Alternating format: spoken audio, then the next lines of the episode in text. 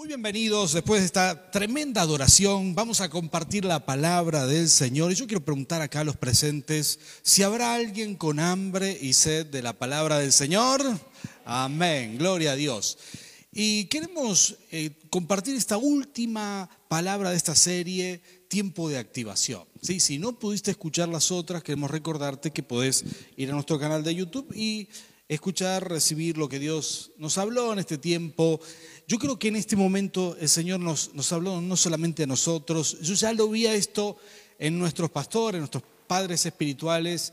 Hablábamos de estas cosas hace unos meses atrás, que, que a la iglesia en general, ¿sí? No, esto no solamente para nuestras iglesias aquí de San Martín, de, de Paraguay, acá de Mendoza o de Paraguay, sino para la iglesia, creo yo, a nivel mundial, toda esta situación de cuarentena nos ha, movido el piso. Eh, eh, congregarse tiene muchas cosas agradables, ver a los hermanos, compartir en el estacionamiento, ¿sí?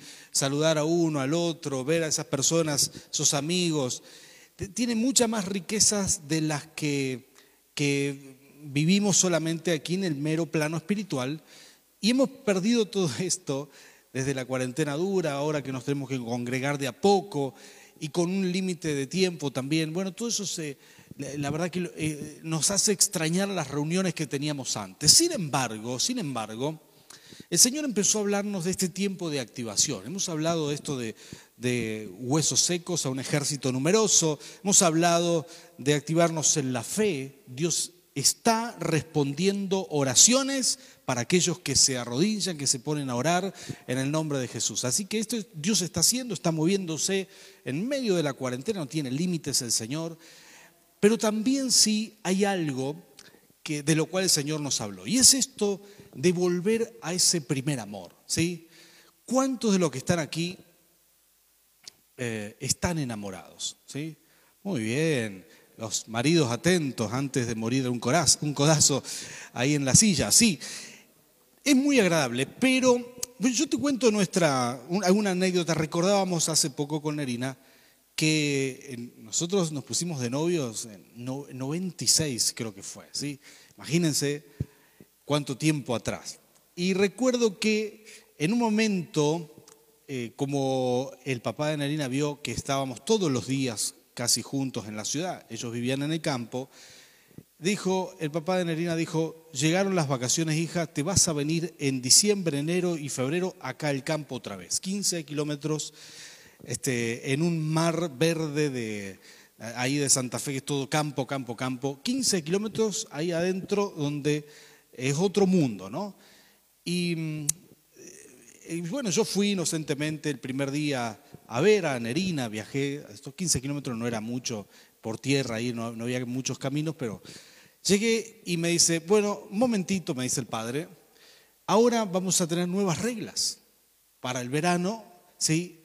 Vas a poder, tu horario de visita, sí me dijo, vas, y tu día y tu horario de visita va a ser el, el jueves, inolvidable para mí, lo tengo acá, ¿verdad?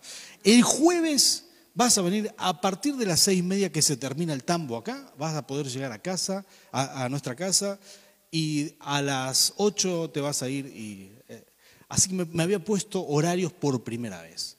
Lo que extrañamos esa temporada, esos tres meses, fue impresionante. ¿no? Yo no veía las horas que llegara el jueves y salía con la moto encima este, por, el, por el campo, recuerdo me pasaron de, todo tipo de cosas, volvíamos de noche, yo volvía solo de noche, una vez choqué un caballo cuando volvía en la moto, imagínense cómo quedé todo destrozado. Y lo choqué de atrás, ¿verdad? Menos mal que no me pateó. Pero todas esas cosas que me pasaron, llovía, llovía, claro, no iba a dejar de ir, porque justo el jueves tenía que llover, encima en ese verano llovieron todos los jueves, parecía impresionante y me metía con la moto igual en el campo, desesperado. Ese primer amor, la fuerza que tiene es impresionante, ¿verdad? ¿Cuántos lo recuerdan? ¿Cuántos lo han podido sostener? No hago más preguntas, basta, basta.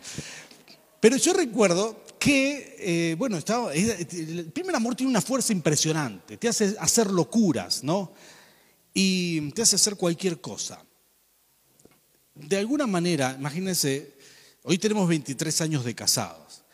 Y, y lo que Dios espera de nosotros, nuestro matrimonio, es guardar ese primer amor. De hecho, es la única forma de tener tantos años de casados. Si no, es imposible. Uno se va desgastando, va rompiendo la relación, va destruyéndola de a poco, va haciendo que se desgaste.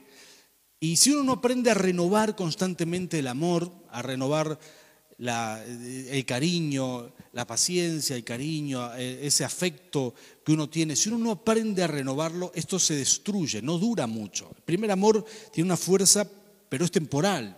Luego vas renovándolo todo el tiempo y ese amor se hace cada vez más fuerte. Ahora, llega un momento, ¿verdad?, que uno puede pasar, pueden pasar los años, el matrimonio se solidifica. De alguna manera la relación con Dios es igual.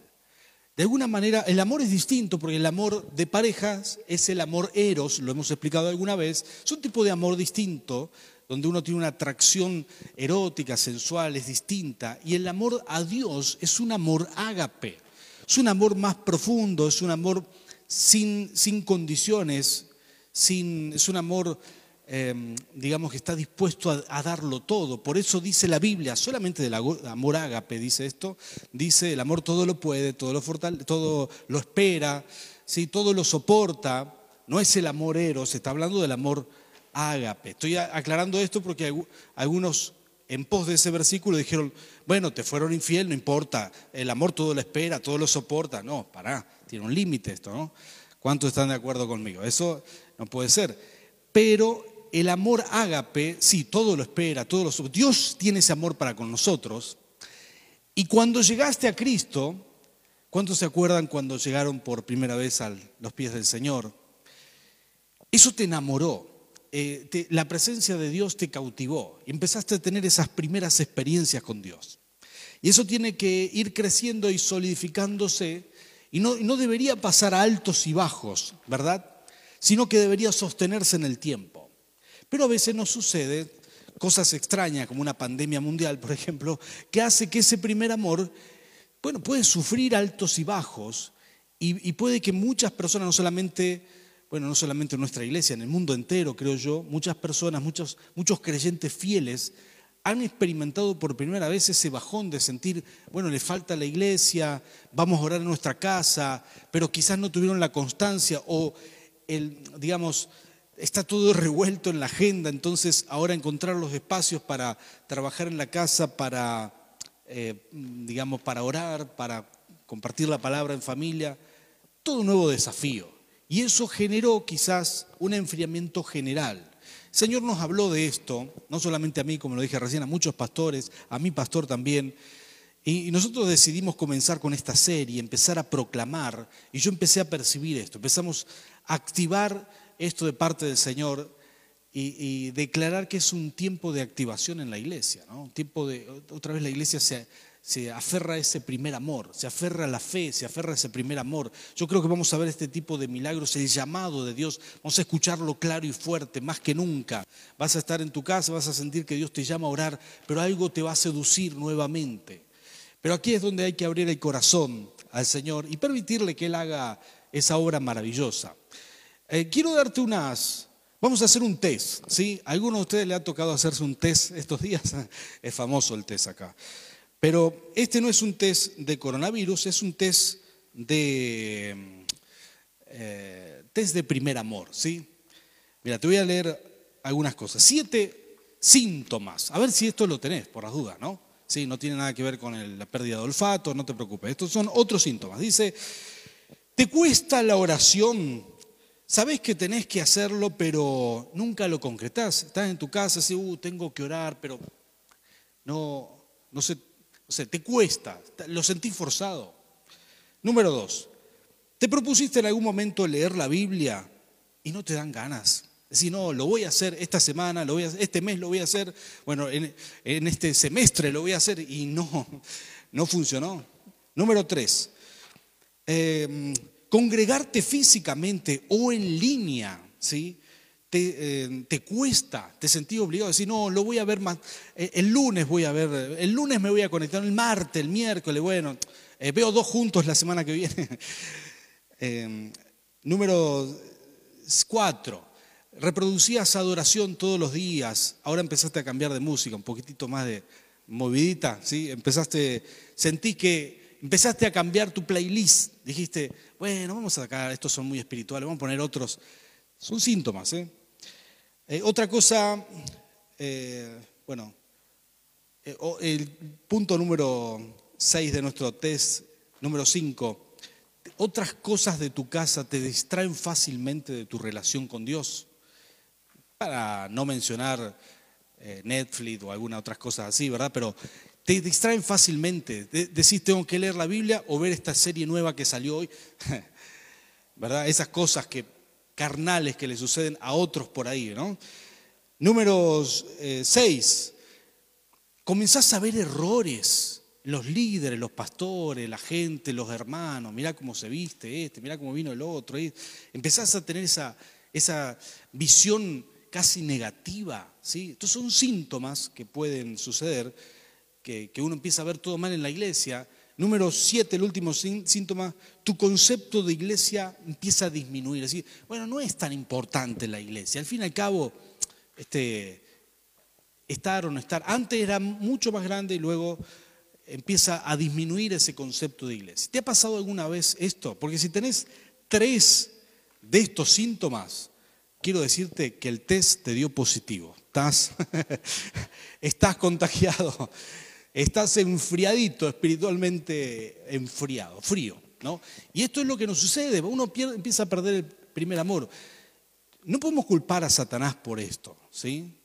Ni tampoco culparnos a nosotros. La buena noticia es que hay hay renuevos en el Señor. Hay revanchas en Cristo. Esta es la buena noticia. Todos podemos salir adelante. Hay cosas que nos pasaron a todos, pero con la gracia de Dios saldremos adelante todos de esto. ¿Cuántos dicen amén? Gloria a Dios. Yo quiero leerte aquí para que vos entiendas lo importante que es para Dios este primer amor, ¿no? Quiero leerte, em, esto es Efesios, perdón, Apocalipsis, Apocalipsis 2, Apocalipsis 2, versículo 2, vamos a leer desde el 2 al 5. Apocalipsis 2, esto le escribe el apóstol Juan a los Efesios. ¿sí? ¿Cuántos de ustedes han leído alguna vez la carta, la epístola del apóstol Pablo a los Efesios? ¿sí? Si han seguido nuestros últimos desafíos diarios, los devocionales fueron todos en base a la carta a los Efesios. ¿sí? Ahora, esta generación es otra, porque el apóstol eh, Juan escribe casi unos 30 años después que el apóstol Pablo, a la misma iglesia, pero estos ya eran otra generación, ya los que eran niños cuando el apóstol Pablo predicaba en la escuela de Tirano, en la ciudad de Éfeso, los que eran niños ahí o que estaban naciendo en ese tiempo, ahora ya eran adultos de 30 años, ya era una nueva generación. Y los que se habían convertido ya eran ancianos en esa iglesia, eran gente mayor o habían partido con el Señor. Entonces esta es otra generación, la misma iglesia, pero en la segunda generación. ¿sí? En el Nuevo Testamento hay como tres generaciones de iglesias. ¿sí? La primera iglesia en Jerusalén y, junto con esa nace la de Antioquía y otra ciudad alrededor. Luego nacen otras iglesias que funda el apóstol Pablo y esta es la tercera la tercera generación de iglesias que se alcanzan a ver en el Nuevo Testamento. Y es muy curioso esto porque el apóstol Juan va a hablarle por el Espíritu, él estaba en una isla por ahí cerca, y, les va a hablar guiado por el Espíritu Santo para esa iglesia, toda esa zona, todas esas personas, que, que era una iglesia maravillosa. Voy a decirte que la iglesia de Éfeso fue una iglesia genial, una iglesia elocuente, una iglesia gigante, una iglesia como pretendemos ser nosotros con la ayuda del Señor. Amén. Una iglesia que predica por todos lados, que, que levanta otras iglesias. Es una iglesia impresionante. Había sido en los tiempos del apóstol Pablo, a partir de él, había sido el epicentro del evangelio. ¿sí? Se había, había digamos, había salido de Jerusalén para instalarse en esta zona. Ahora, el, apóstol Juan les va a escribir, era una iglesia muy buena, ¿eh? pero les va a escribir estas palabras que vamos a leer ahora. Y dice, dice así, conozco tus obras, versículo 2, ¿sí? Dice, conozco tus obras, tu duro trabajo y tu perseverancia. Diga conmigo perseverancia. Esta era una buena iglesia, buena gente, eran perseverantes en la fe. Dice, sé que no puedes soportar a los malvados y que has puesto a prueba a los que dicen ser apóstoles pero no lo son y has descubierto que son falsos. Ah, miren qué discernimiento tenía esta iglesia. Y Dios los felicita por esto, porque ellos habían tenido un excelente apóstol, habían tenido al apóstol Pablo, quien fundó esa iglesia. Entonces podían detectar los malos apóstoles. Y sigue diciendo, que ya en ese tiempo había, ¿no? Y sigue diciendo, versículo 3, has perseverado y sufrido por mi nombre sin desanimarte. Miren qué maravilla. Diga conmigo, sin desanimarse. Sin embargo, tengo en tu contra que has abandonado tu primer amor. Versículo 5, el, el último que vamos a leer, dice, recuerda de dónde has caído. Sí, miren cómo lo señala el Señor. Dice, arrepiéntete y vuelve a practicar las obras que hacías al principio. Si no te arrepientes, iré y quitaré de su lugar tu candelabro. ¿Qué es el candelabro? Bueno, el candelabro encendido es la presencia del Espíritu Santo para expandir el Evangelio. Una iglesia con una misión, una iglesia empoderada para, para expandir el reino. Es una iglesia sana, una iglesia que todo el tiempo tenía conversiones, tenía tenía un enorme empuje en el reino de Dios. Pero claro, habían pasado una enorme persecución y, los hermanos habían sido fieles, habían perseverado como lo ha sido nuestra iglesia y, la iglesia en el mundo entero. Sin embargo, el Señor dice, atención con esto, yo no les dejo pasar por alto que, abandonaron el primer amor. Están haciendo las cosas sin amor. La están haciendo igual porque son buenos, porque están comprometidos, porque porque mm, tienen la camiseta puesta, pero esto no es suficiente. Es como en un matrimonio, ¿verdad? Vos podés seguir adelante, pasan los años, 20, 30, 40 años de casado. Conozco mucha gente así. Y sigue adelante, tienen la camiseta puesta, no se van a separar, pero no se llevan. Y el Señor dice, ¿qué sentido tiene eso? Un matrimonio tiene que ser sano y una relación con Dios. La iglesia tiene que ser sana. La iglesia tiene que estar viva. Y, esto parte de una base, es el amor, y tiene que estar renovado constantemente y hay que aprender a sostenerlo al amor. Ese amor para con Dios es lo que tenemos que aprender a guardar, a cuidar, a renovarlo constantemente. No podemos dejar que se caiga. Dios no lo pasa por alto, sencillo como eso. Aunque sea una iglesia espectacular. Mira, no estamos hablando de gente que se había perdido, de gente que dejó todo, porque también hay esa gente que en la cuarentena, quizá en estos meses, el, todo el mundo cambió, se decepcionó de Dios, se apartó, no, no vino más a la iglesia, ni se conectó, ni nada, y no quiso saber más nada. No está hablando de eso, está hablando de los buenos cristianos que se pusieron la, camiseta, que, se, que, trataron de aferrarse. Pero mira, el cristianismo no es una religión vacía, no, es, no son actos, no es liturgia, no, no son rituales es una relación profunda con Dios. Y a Dios no le sirve que nosotros hagamos todo sin que nos nazca. No le sirve que, que te pongas a orar porque te sentís obligado. Algo tiene que nacer dentro tuyo. Hay un placer que tiene que nacerte para poder orar con ganas. Y uno tiene que disfrutar. Si uno dice, no, yo lo voy a cumplir porque se lo prometí al Señor, lo prometí, voy a cumplir, bueno, posiblemente no es eso lo que busca el Señor, ¿sí? El Señor busca algo más profundo. El Señor busca amor, busca volver a esas prácticas del principio, como dijo, como dice ahí Apocalipsis, dice, les pido que vuelvan a ese primer amor, que hagan las cosas locas que hacían por mí apenas se convirtieron.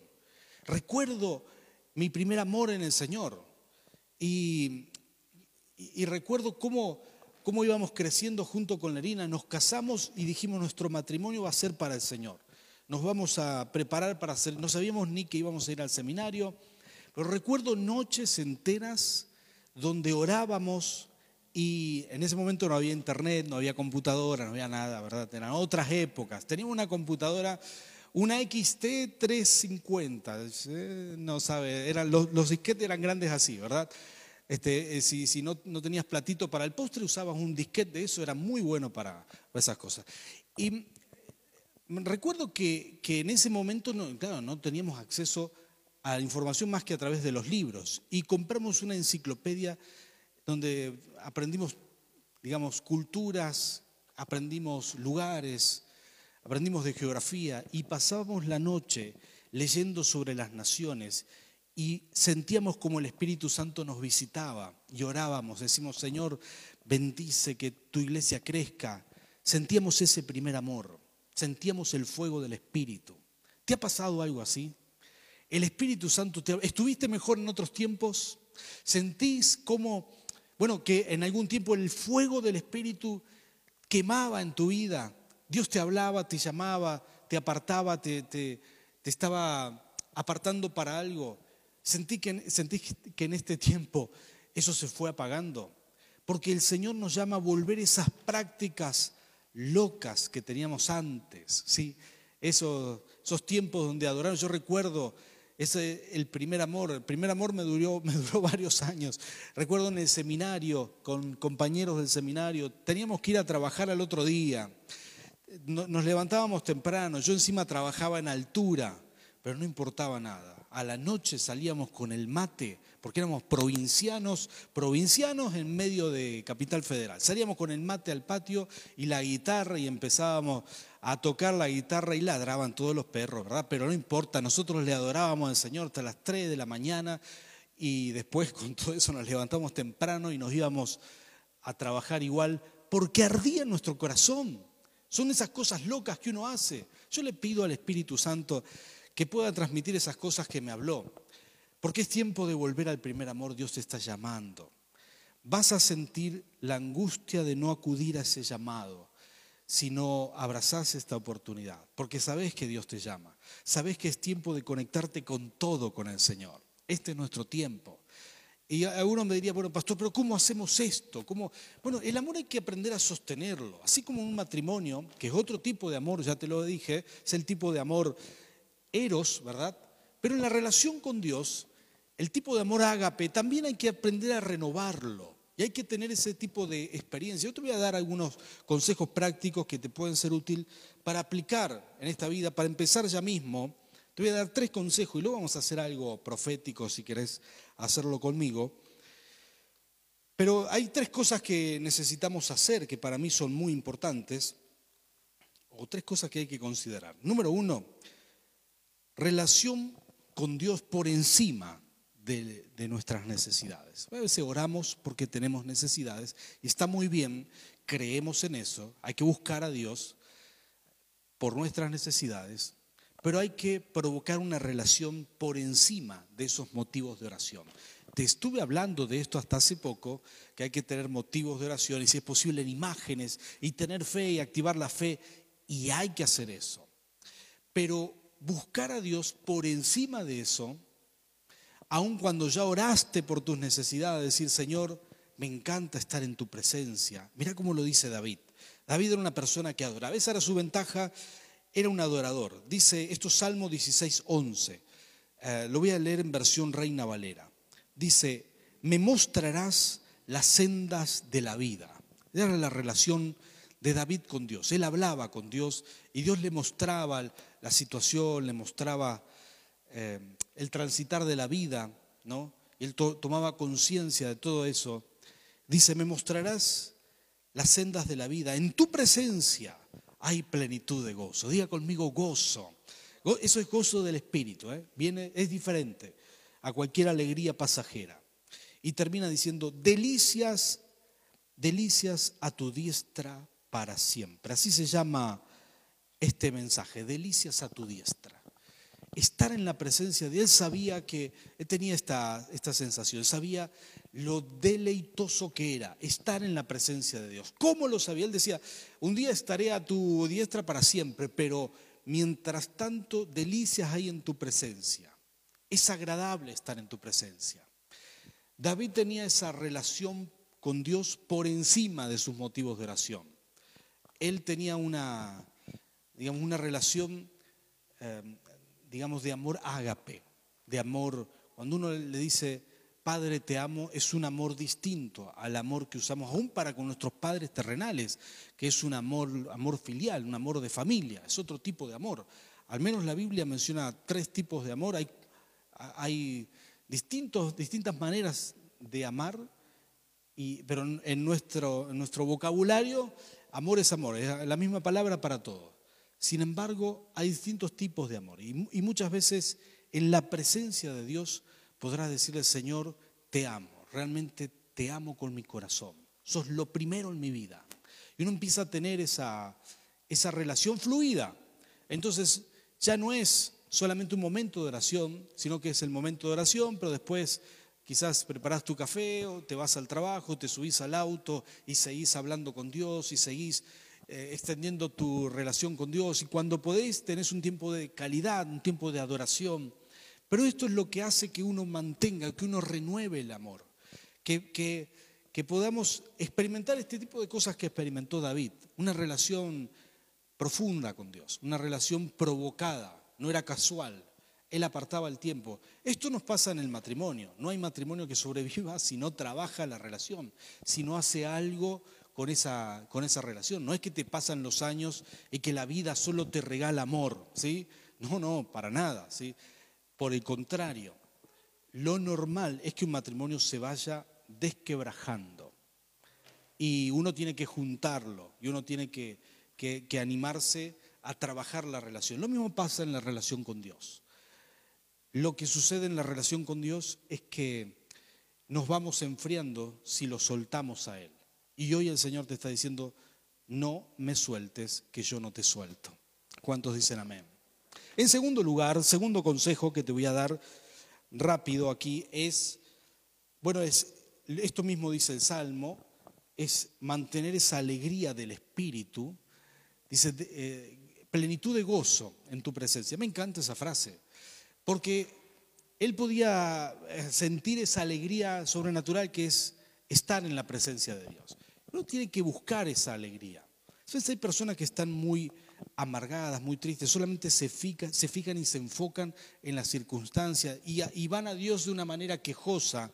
Y esto es como querer ir al Señor, comunicarse con modo avión. No te, va a funcionar porque eh, vos estás apagado. Cuando estás en queja, modo queja, modo que, que, bueno, eh, vas a Dios con las angustias que tenés, que por qué Señor no me contestaste rápido. esa es la relación incorrecta. Y lo mismo nos pasa en un matrimonio, ¿verdad? Cuando uno se pone quejoso, cuando uno de los dos está siempre reclamando, que solamente está ahondando los problemas, no va a solucionar nada, ¿sí? Pero cuando uno se rinde al Señor y dice, Señor, yo quiero experimentar el gozo de tu espíritu, Dios promete esto, ¿cuántos sabían? En la presencia del Señor uno renueva el gozo del espíritu. Y si uno tiene y disfruta de esto, entonces tu comunicación con Dios será muy fluida, porque en el gozo del Espíritu todo es más fácil. En tercer lugar, dependencia del Señor. Aprender la dependencia genuina, orar cada vez que vas a hacer algo, vas a emprender algún eh, proyecto, el testimonio que veíamos hoy de Mirta, testimonio precioso. Ella encomendaba al Señor hasta los panes. Esto me encanta. Cada cosa que uno emprende, un negocio, un trabajo, un proyecto nuevo, encomendarlo al Señor, dejar que Él te guíe. Y no solamente que te guíe, sino que, que si Él no va, tampoco te muevas. Mira cómo lo dice Moisés. Esto es Éxodo capítulo 33, versículo 15. Dice, y Moisés respondió, si tu presencia no ha de ir conmigo, no nos saques de aquí. El Señor le dijo, partan, vayan hacia la tierra prometida. Había un poco de tensión porque el pueblo estaba siendo infiel, se había apartado del Señor. Estaban en el monte Sinaí y hablando Moisés con Dios, que era el único que tenía esa relación directa en ese momento. Entonces Dios le dice, ustedes vayan, ahora vayan. Antes les decía, yo los voy a guiar con la nube en el día y con la columna de fuego en la noche. Pero después del monte Sinaí, después del becerro de oro y de muchas otras cosas, Dios dijo, bueno, ustedes vayan, vayan solitos. Y Moisés le dice, no, Señor, si tu presencia no viene con nosotros, perdona nuestros errores, perdona todo lo que hemos hecho mal, pero si tu presencia no viene con nosotros, no me voy a ir de aquí. Acá me quedo, me agarro de, de ti, no te voy a soltar. Voy a pedir a, mi hijo Emanuel, si está por ahí, que venga a adorar aquí, ¿sí? Porque de esto se trata, de poder tener esa, esa relación profunda con el Señor y valorar la presencia de Dios como ninguna otra cosa. Este es un tiempo nuevo, estamos viviendo a nivel mundial, pero para nada debe ser un tiempo de pérdida, sino que va a ser un tiempo de ganancia, porque vamos a aprender no solamente a recuperar relación con Dios si hemos perdido, sino a aprender a sostenerla. ¿Sí? Y esto nos ha pasado también a nivel matrimonial. Muchas veces aconsejamos gente que vino muy desgastada. Aprenden, aprenden a conectarse nuevamente, pero aprenden algo más, a no permitir que eso les vuelva a suceder jamás.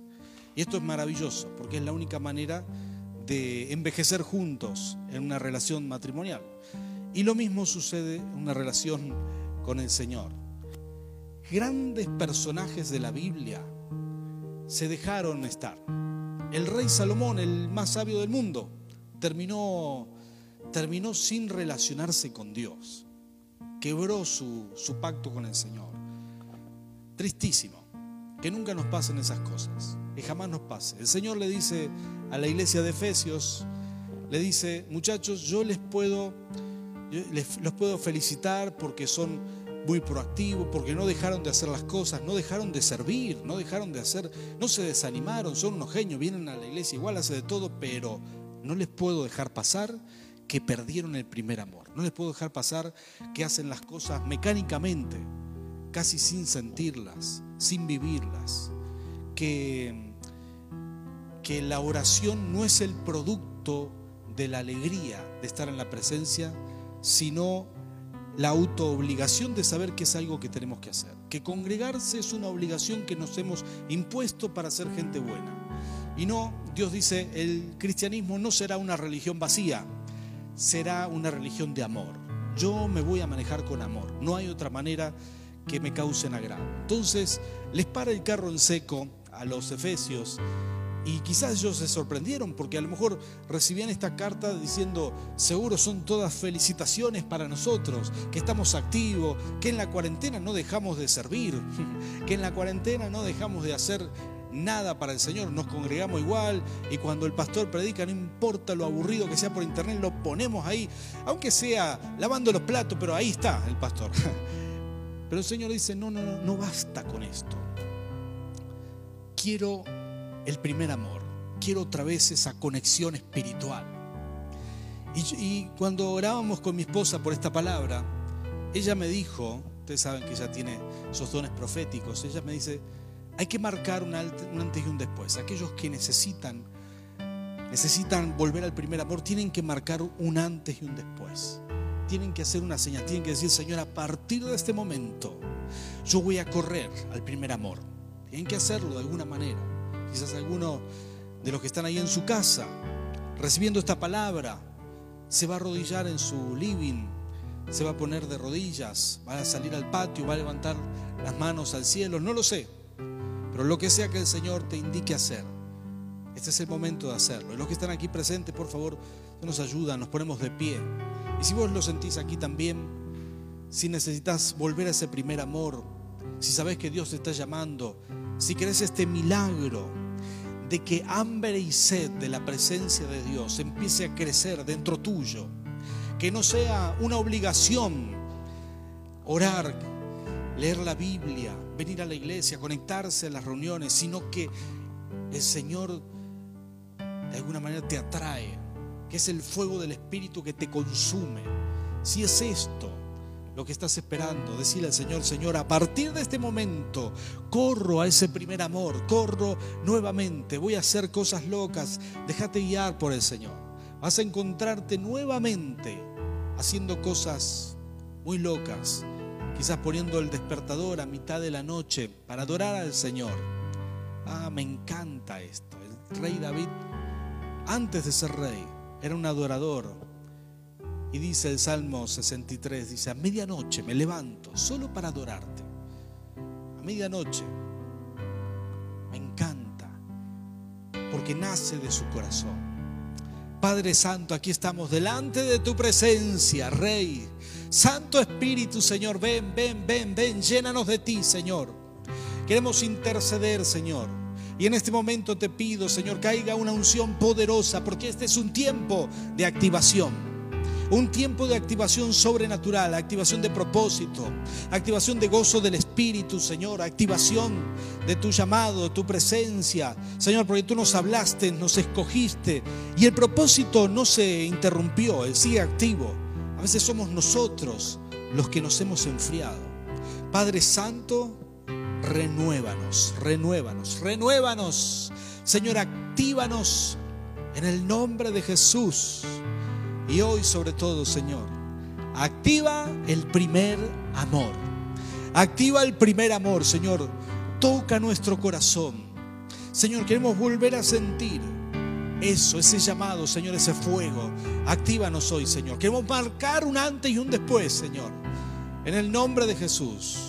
Y si alguien lo necesita, Señor, te pido que ahí en sus hogares, detrás de la pantalla o los que están aquí presentes, simplemente se ponga de rodilla, levante sus brazos, haga algo para marcar este momento. Padre, en el nombre de Jesús, Señor, tócanos, tócanos. Señor, aquellos que tienen hambre y sed de ti, en este momento se renuevan por el poder de tu Espíritu, Señor. Por el poder de tu Espíritu, Rey de Reyes por el poder de tu presencia. Sopla, sopla, sopla. Señor, haz milagros a través de la pantalla, Señor. Haz milagros en los que están aquí buscando tu rostro, Rey, porque estás llamándonos, Señor, en el nombre de Jesús. Sopla tu presencia, Espíritu Santo. Señor, queremos clamarte, Señor. Empiece a crecer en nosotros ese deseo, hambre y sed de estar en tu presencia, Señor.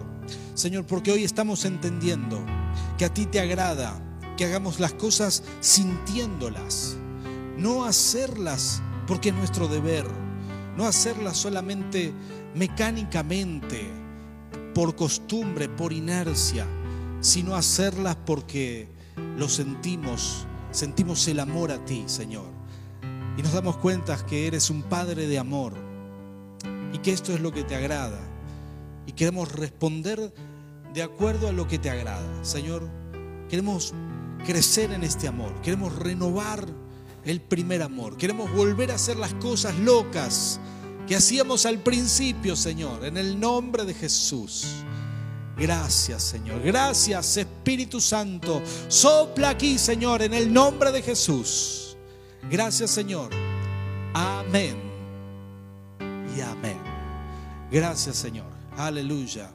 ¿Cuántos pueden decir amén? Dale un aplauso fuerte al Rey de Reyes, Señor de Señor. Estamos proclamando tiempo de activación y el que lo recibe será activado. Gloria al Rey. Que Dios te bendiga.